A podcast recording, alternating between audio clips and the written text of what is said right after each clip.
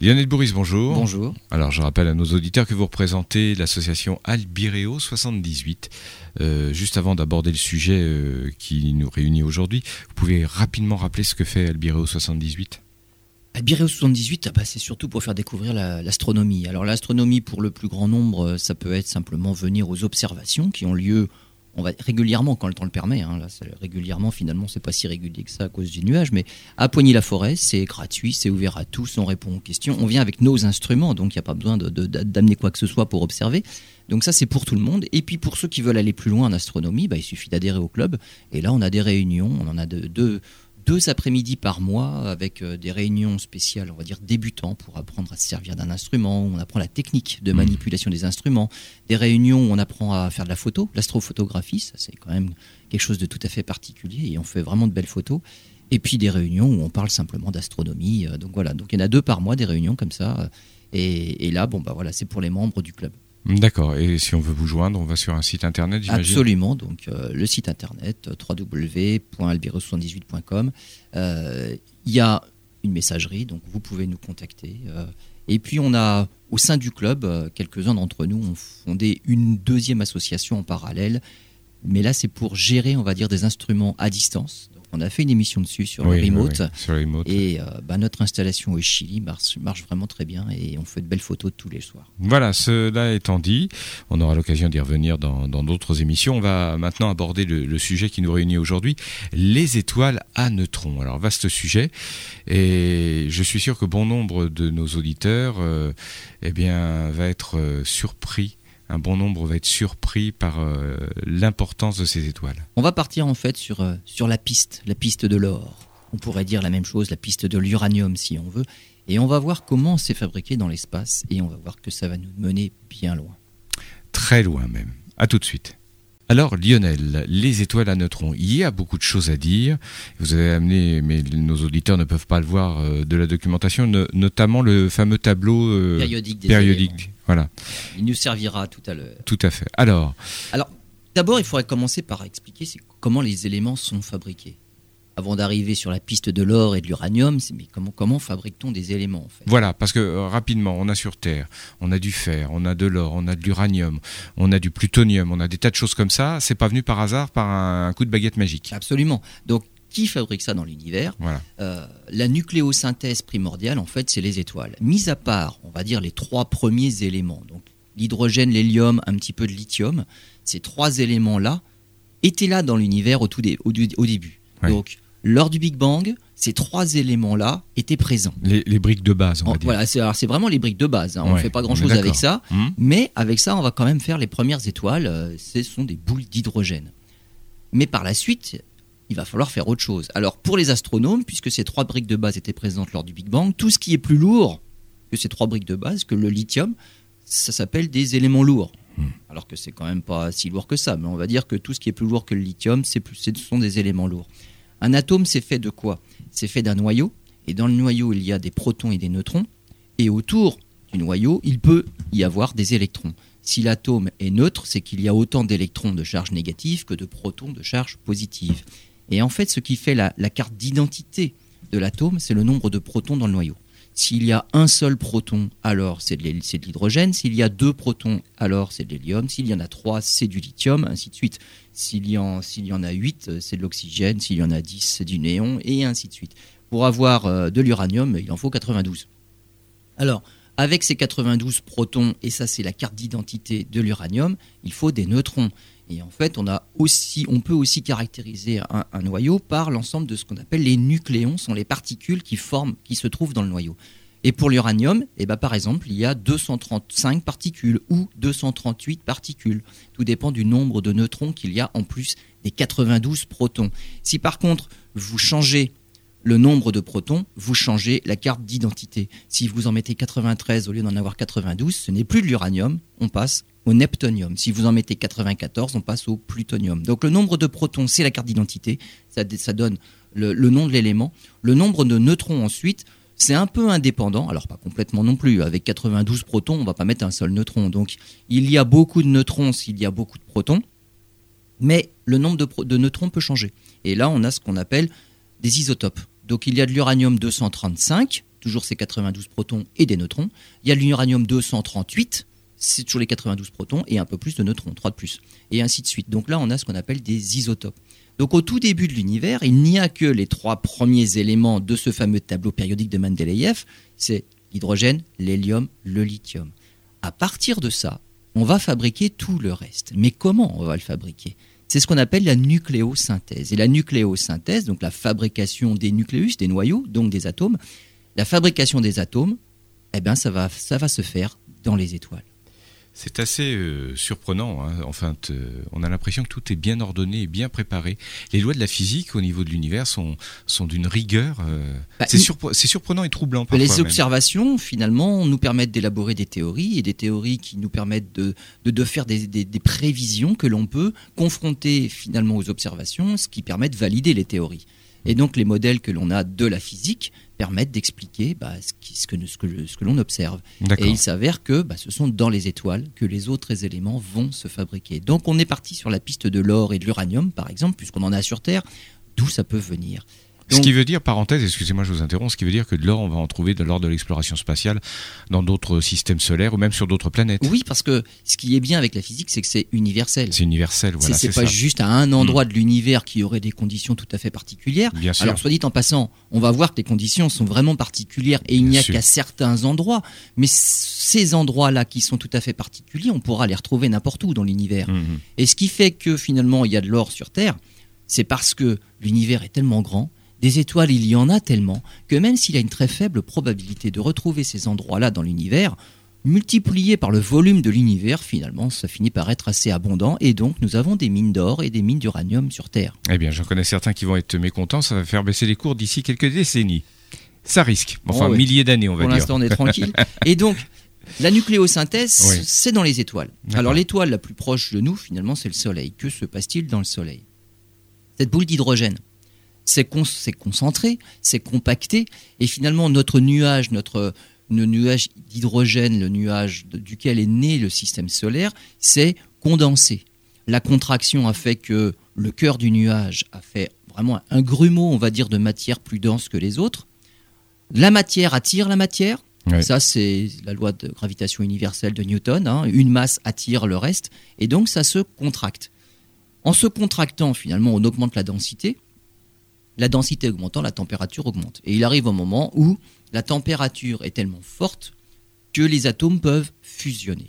Et donc l'hydrogène peut fusionner. Les atomes d'hydrogène vont fusionner pour fabriquer bah, un autre élément, c'est l'hélium. C'est-à-dire l'élément le plus simple après l'hydrogène, c'est l'hélium. Donc à partir d'atomes d'hydrogène, on va fabriquer des atomes d'hélium pour faire cette réaction de fusion nucléaire, c'est pas ça qu'on fait dans nos réacteurs nucléaires. Non, non, fission. Hein. Fission, hein. fission. Là, bien différent. On, casse des gros atomes pour en faire des plus petits, et en même temps on produit de l'énergie, mhm. parce qu'il y a une différence de masse. Là, la fusion nucléaire dans les étoiles, c'est bien parce que la, la température est telle et la pression est telle qu'on arrive à faire se rencontrer des atomes d'hydrogène qui vont fusionner en hélium. Hmm il faut atteindre quand même 15 millions de degrés. Au cœur du Soleil, là où les réactions de fusion de l'hydrogène se déroulent, il y a 15 millions de degrés. À moins de cela, à moins de 10 millions de degrés, l'étoile ne s'est pas allumée. À plus de 10 millions de degrés, dans le Soleil c'est 15 millions de degrés, l'étoile, on va dire, s'allume. Pourquoi? Parce que les réactions de fusion créent de l'énergie. Cette énergie-là finit par rayonner autour de l'étoile et donc produit de l'énergie. C'est ce qu'on appelle une étoile. Une masse de matière qui ne serait pas assez importante pour enclencher ces réactions de fusion de l'hydrogène, bah, finalement ce n'est pas une étoile. Ou alors on peut dire une petite étoile ratée. Il peut y avoir d'autres formes d'énergie. Et donc il faut quand même atteindre une certaine masse, genre 13, 15 fois Jupiter. à moins de cela. Ce qui est énorme. À moins de cela, hmm. la pression, la température au cœur n'est pas suffisante pour enclencher la réaction de la fusion. Alors la fusion de l'hydrogène, c'est des atomes d'hydrogène qui se transforment en hélium. À chaque seconde, ce qu'il faut voir dans le Soleil, il y a à peu près 600 millions de tonnes d'hydrogène qui fusionnent en presque 600 millions de tonnes d'hélium. Mais il y a une petite déperdition de masse. C'est-à-dire que quand on calcule la masse d'hydrogène en jeu, les produits qui vont réagir, et la masse d'hélium, finalement, les réactifs, ce, qu'on comme, ce qu'on obtient comme résultat de réaction de fusion, on perd 4 millions de tonnes à chaque seconde. Et il passe où ces 4 millions de tonnes? Entièrement en énergie. En énergie. Avec cette fameuse loi, cette relation E égale mc carré, la masse finalement qu'on a perdue, fois la vitesse de la lumière au carré, ça, ça fait de l'énergie. C'est de l'énergie qui est due à la masse. C'est ce qui nous permet de vivre et d'être là aujourd'hui, eh ben d'en discuter. Aujourd'hui, il y a du soleil, il fait chaud sur Terre, le ciel, le soleil se lève, il fait jour sur Terre. Toute cette énergie-là, c'est 4 millions de tonnes finalement, hmm. et le soleil perd 4 millions de tonnes à chaque seconde, qui s'est entièrement transformé en énergie. Si on fait le calcul parce qu'on se dit 4 millions de tonnes à chaque seconde, euh, on va en perdre un paquet quand même. Hein. Le soleil va finir par se vider rapidement. Bah, finalement, non. Il est tellement gros, il y a tellement d'hydrogène finalement que ça peut encore durer 5 milliards d'années.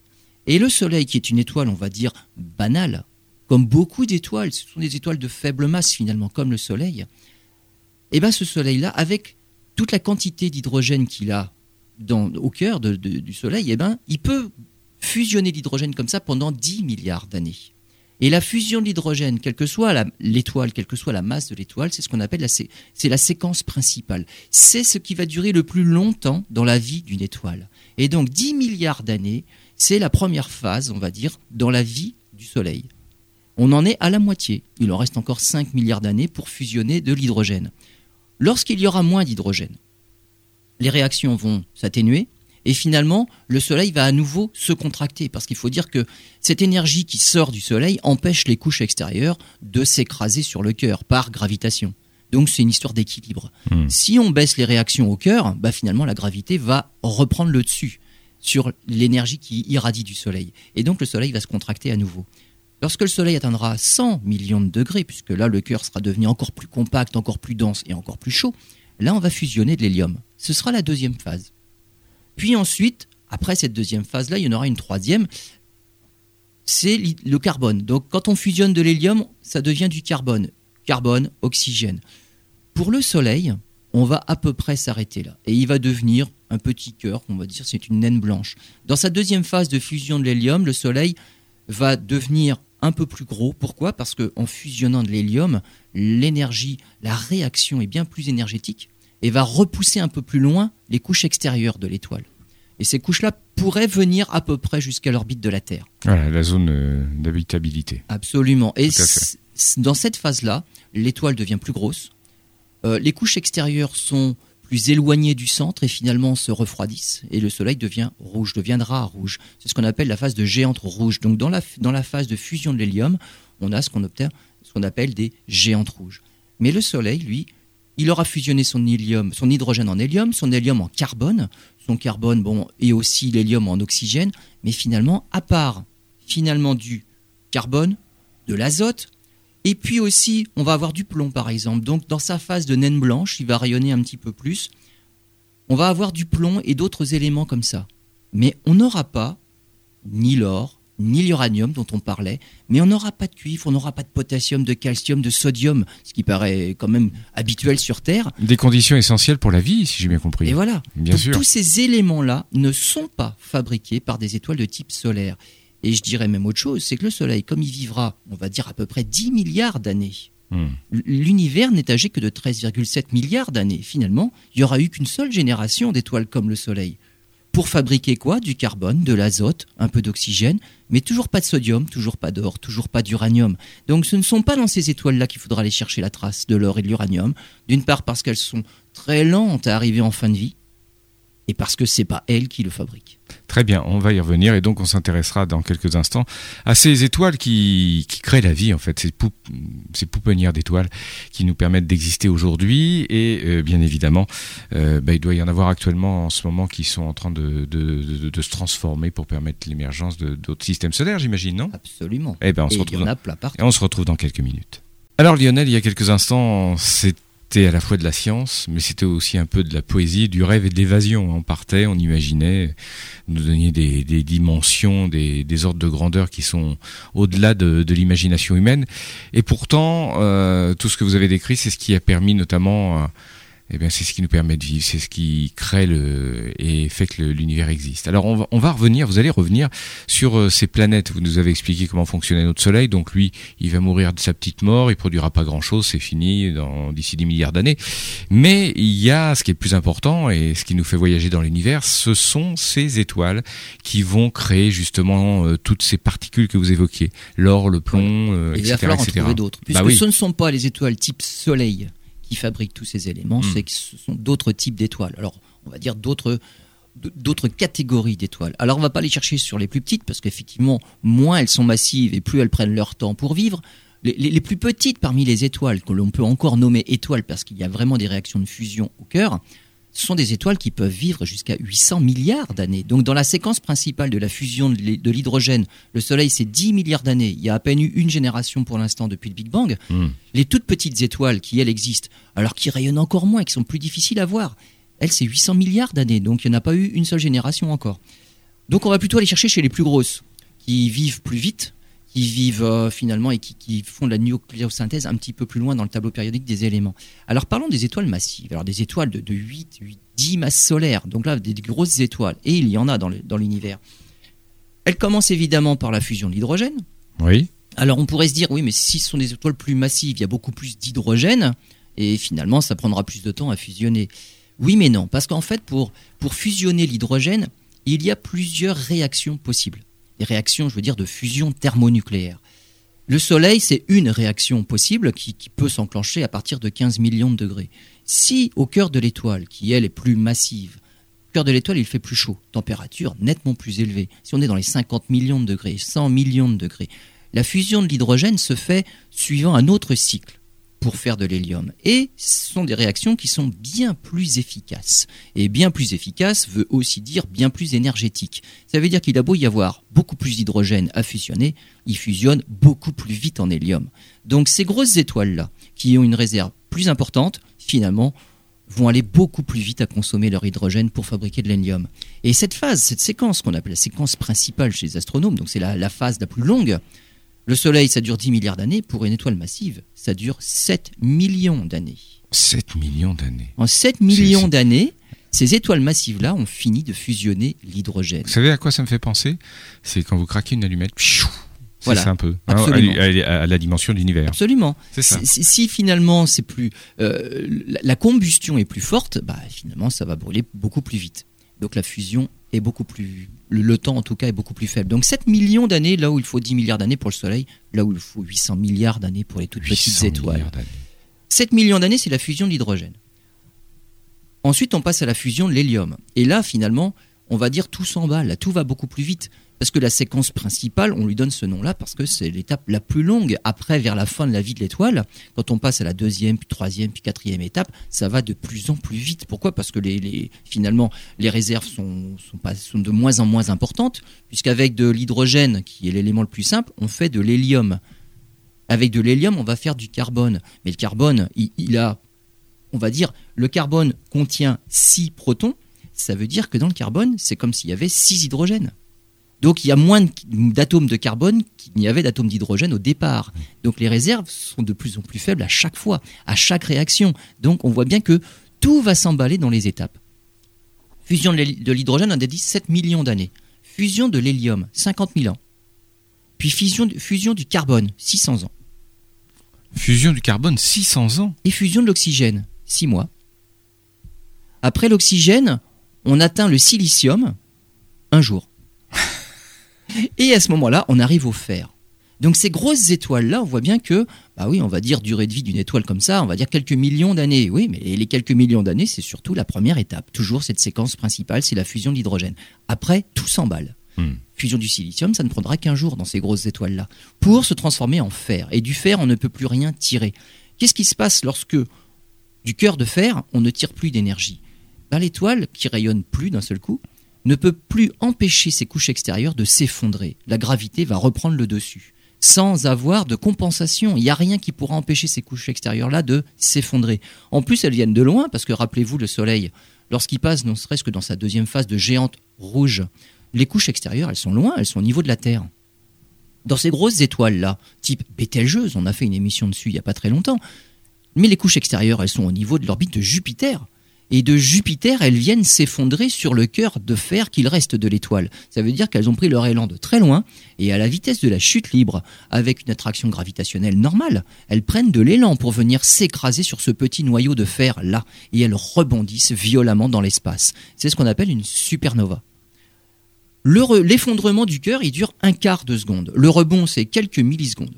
Voilà. Et donc là, c'est reparti dans l'espace. Donc on va dire la durée de vie d'une étoile massive, alors une grosse étoile hein, qui peut finir en supernova, c'est quoi? 7-8 millions d'années.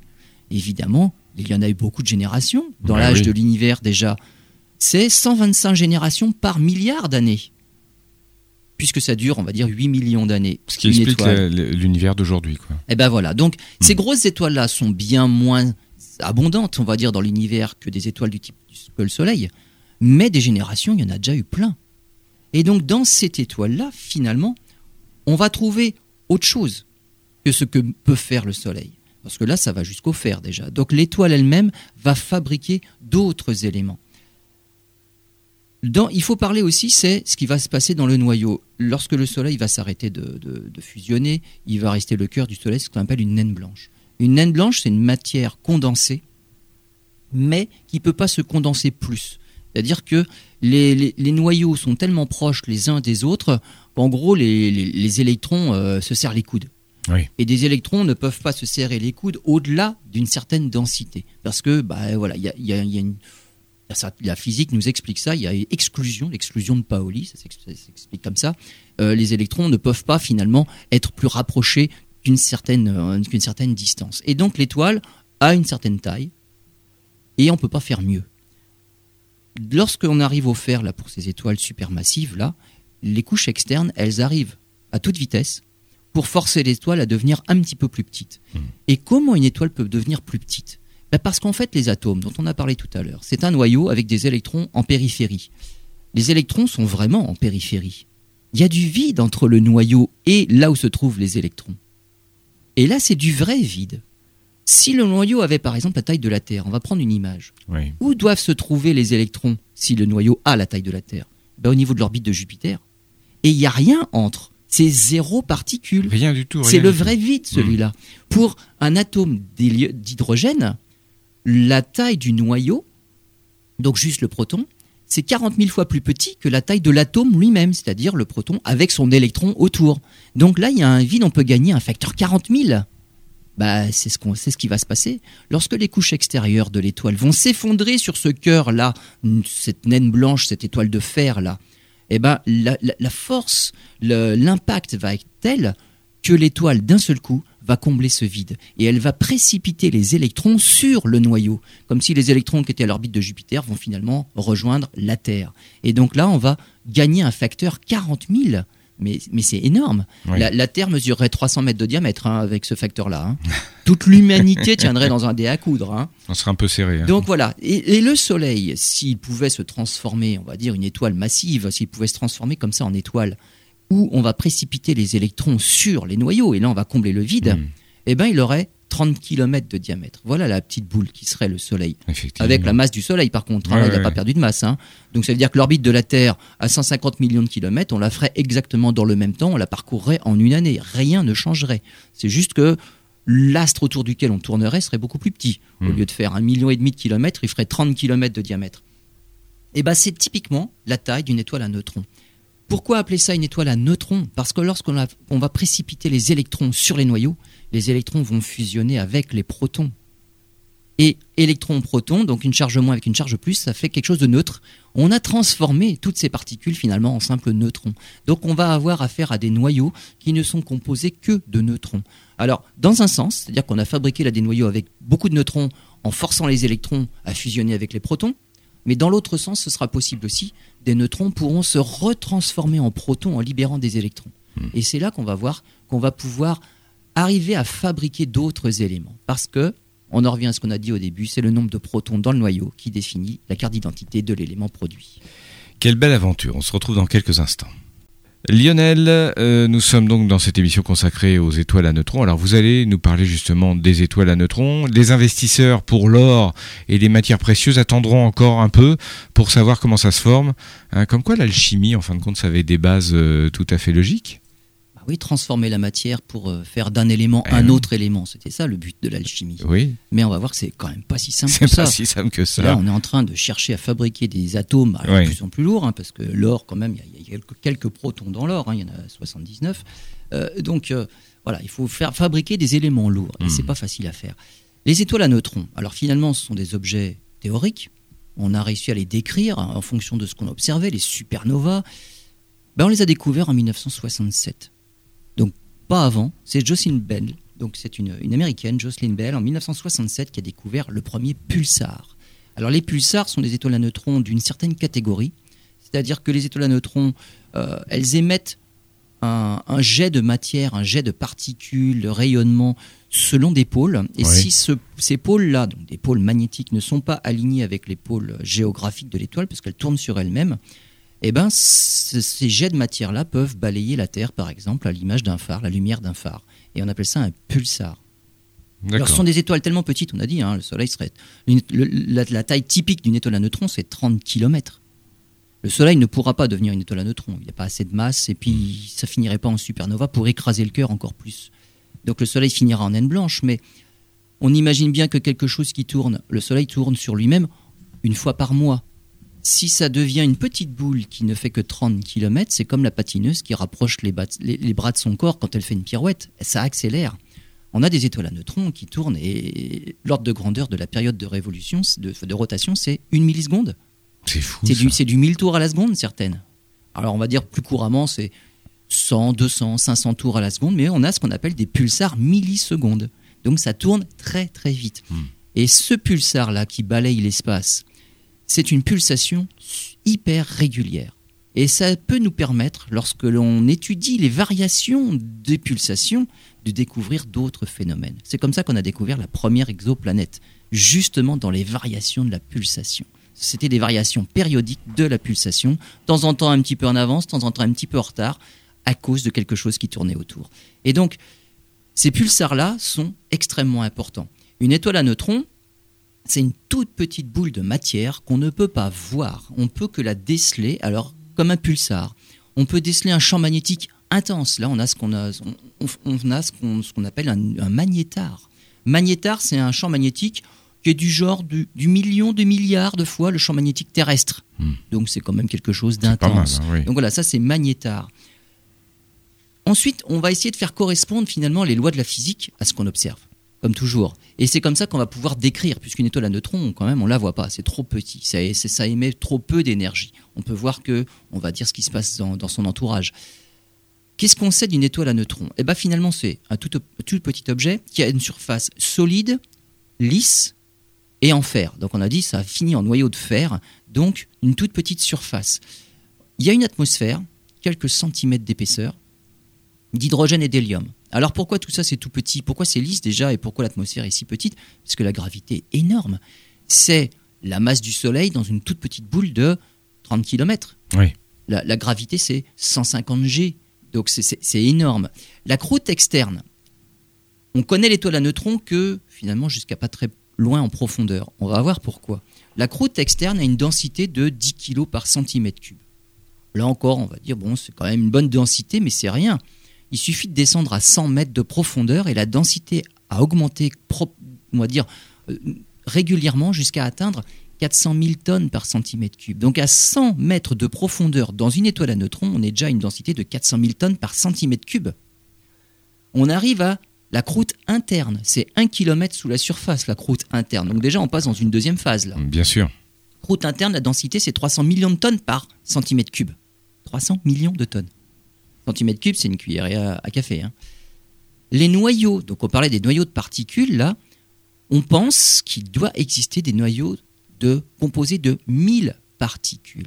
1000 1000 Mais c'est rien du tout, ça mais c'est énorme, un noyau, un noyau oui, oui, atomique, 1000 particules dans le ah, noyau. Oui, on est parti d'un noyau d'hélium de une particule, c'est un proton. j'avais mal compris, autant pour moi. L'hélium, c'est hmm. deux protons, et puis on peut hmm. avoir un ou deux neutrons, c'est quatre particules.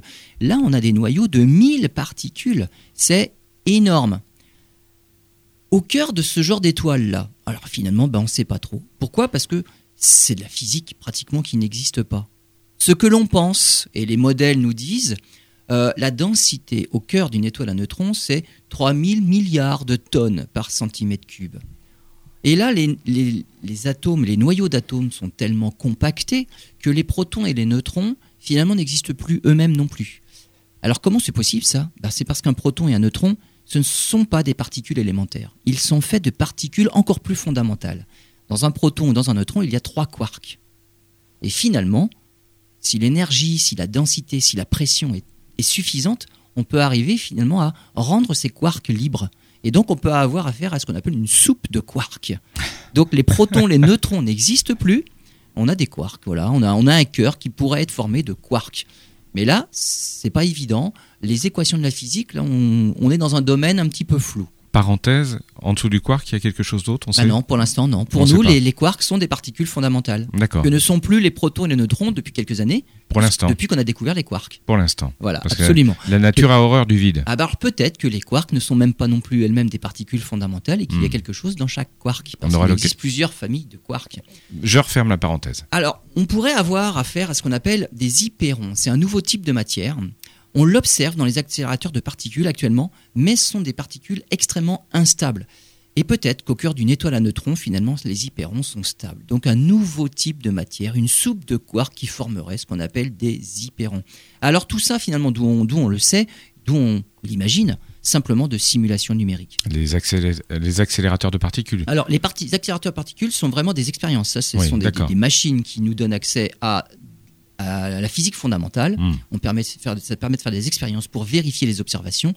Et puis après, à côté de ça, on a la théorie, donc les simulations numériques qui nous permettent d'échafauder des équations qui nous permettent de faire des prévisions. Et là, c'est en parallèle des observations, il faut faire des simulations numériques pour élaborer des modèles. Et grâce aux modèles, on peut deviner comment doit être la matière au cœur des étoiles à neutrons. Mais là, on ne va pas les observer tout de suite. Hmm, bien sûr. Qu'est-ce qui se passe lorsqu'une étoile à neutrons est née, donc il y a aussi l'inverse, c'est-à-dire qu'un électron peut être éjecté, et donc un neutron redevient proton en éjectant un, électron. Et donc c'est comme ça qu'avec ces super noyaux qui peuvent avoir 1000 particules, on peut obtenir des noyaux qui ont beaucoup plus de protons qu'au départ. Le maximum qu'on ait atteint, c'est du fer. Et bien là, on peut passer au-delà. Si dans ces gros noyaux-là, on perd des électrons, on fait apparaître des protons, et ben on va faire on va générer de nouveaux noyaux avec beaucoup plus de protons que le fer. Et c'est là, par exemple, alors un exemple, le cobalt 60. Cobalt 60, alors c'est 60 particules dans le noyau, il y a 27 protons. Mais si un des neutrons se retransforme en proton, on va passer dans, un noyau qui a 28 protons il a toujours 60 particules, hein. c'est juste un, neutron qui est devenu proton. Donc 28 protons, bah 28 protons c'est le nickel. Donc du cobalt 60 peut se transformer en nickel 60 qui a un proton de plus.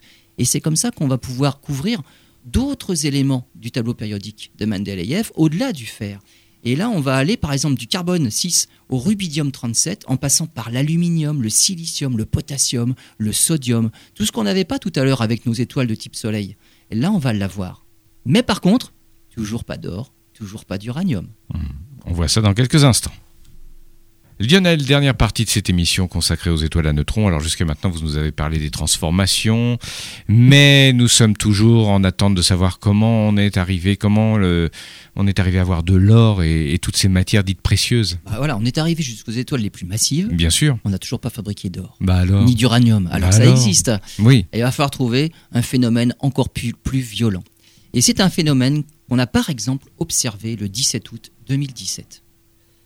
Le 17 août 2017, deux instruments, des détecteurs hyper performants de dernière génération, des détecteurs d'ondes gravitationnelles, ont détecté le passage d'une onde gravitationnelle.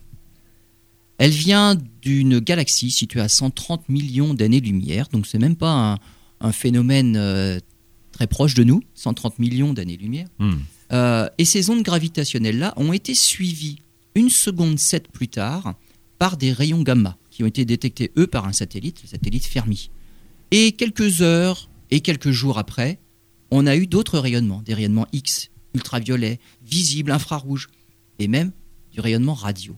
Qu'est-ce qui s'est passé ce fameux 17 août 2017 Alors, Évidemment, ça s'est passé 130 millions d'années auparavant, parce qu'il faut quand même le temps que l'information nous parvienne. C'est en différé, comme on dirait à la ah, télévision. c'est toujours en différé dans l'espace. Hein. Voilà, quand on observe la Lune à l'œil nu, quand on observe, euh, on regarde une belle pleine Lune dans le ciel, on la voit en différé. Voilà, Il y a une seconde. Une seconde. Voilà, c'est pas long. Hein. Non. Mais tout est en différé. On regarde une belle galaxie, la seule visible à l'œil nu, c'est la galaxie d'Andromède.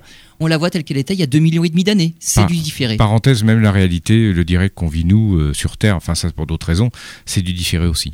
Voilà, bah, bah, dans, dans, l'espace, on ne voit rien en direct. Et donc, ce 17 août 2017-là, on a observé en différé un phénomène qui finalement s'est produit il y a 130 millions d'années. Eh ben, c'est la fusion de deux étoiles à neutrons. Hmm. Voilà. Donc c'est encore pire qu'une seule étoile à neutrons, c'est deux étoiles à neutrons. Alors il faut déjà, il faut un couple d'étoiles massives, parce qu'une étoile à neutrons, on en a parlé, ça, c'est le résultat, c'est la fin de vie d'une étoile massive au départ. Et là, il faut un couple. Alors finalement, ça tombe bien parce que les étoiles vivent en majorité en groupe et très souvent en couple. Voilà, faire un système binaire. C'est ça. Notre Soleil, il est un peu particulier, on va dire. Il est tout seul. Absolument. Le Soleil, mmh. c'est une étoile solitaire. Mmh. Finalement, c'est bien comme ça. Euh, les, les, planètes ont pu avoir des orbites stables autour, parce que lorsqu'on tourne autour d'un couple d'étoiles, les orbites sont un peu plus instables. Donc c'est bien pour nous qu'on ait qu'on qu'une seule une étoile solitaire, euh, mais c'est pas la majorité des cas. Et donc dans la majorité des cas, les étoiles vivent en couple.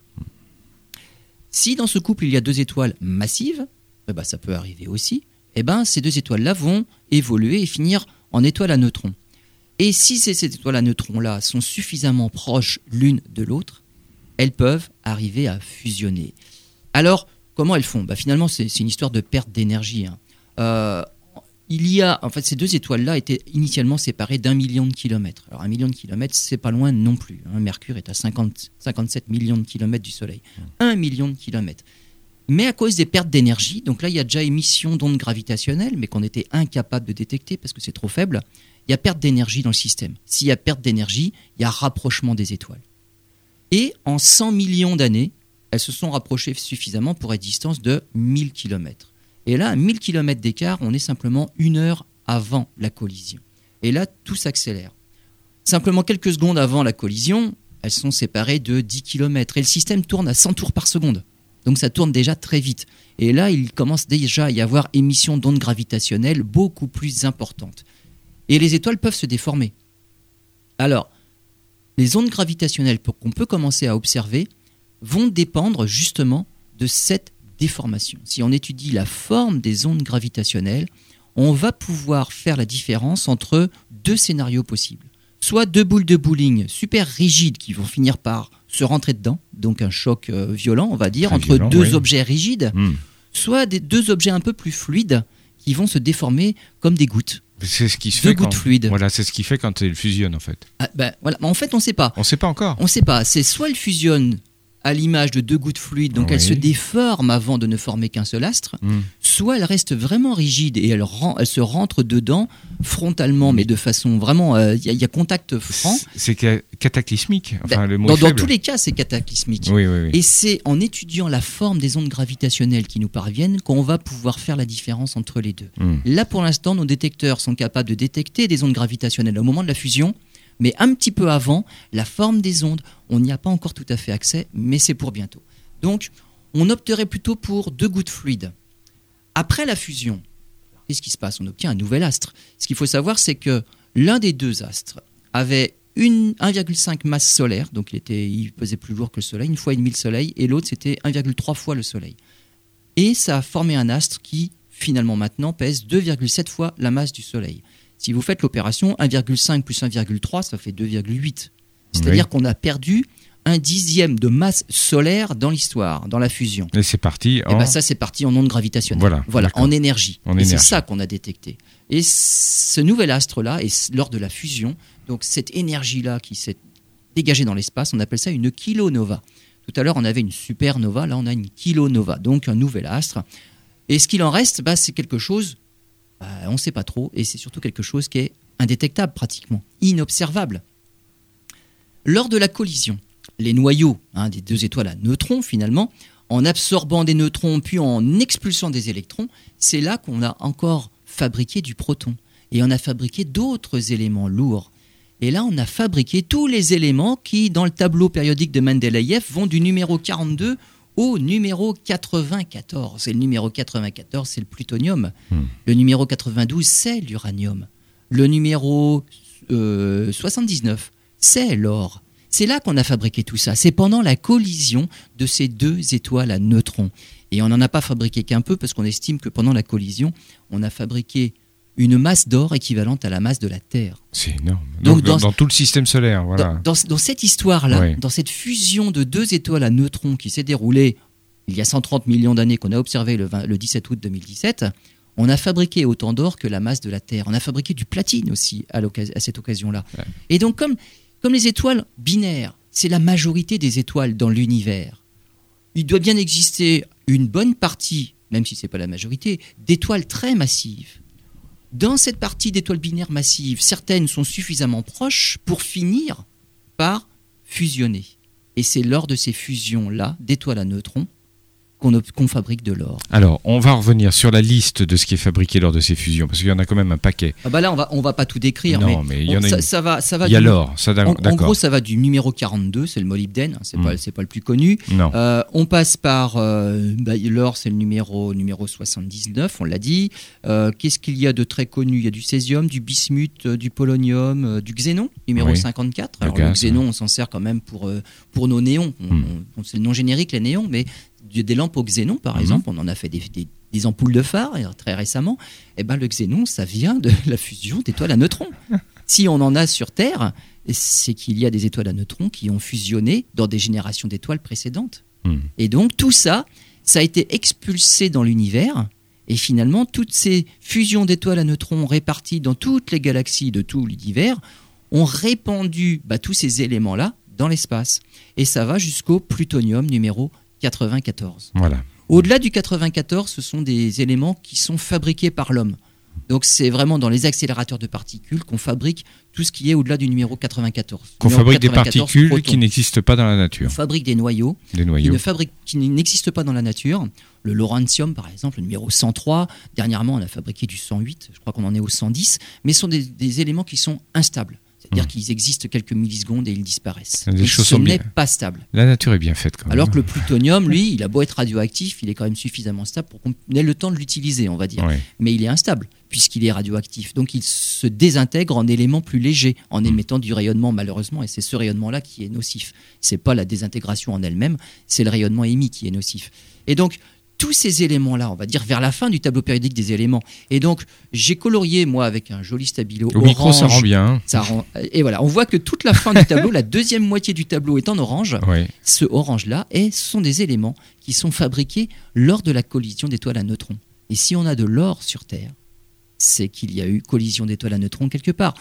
Même dans les étoiles les plus massives, finalement, les conditions qui règnent ne sont même pas assez cataclysmiques pour fabriquer un élément dont le noyau contient 79 protons. Donc il faut aller jusqu'aux étoiles à neutrons, mais collision d'étoiles à neutrons. Alors qu'est-ce qu'on a appris de cette collision qu'on a observée le 17 août 2017 Cet écart de 1,7 secondes entre l'arrivée des ondes gravitationnelles et la mesure du rayonnement gamma par le satellite Fermi est extrêmement importante.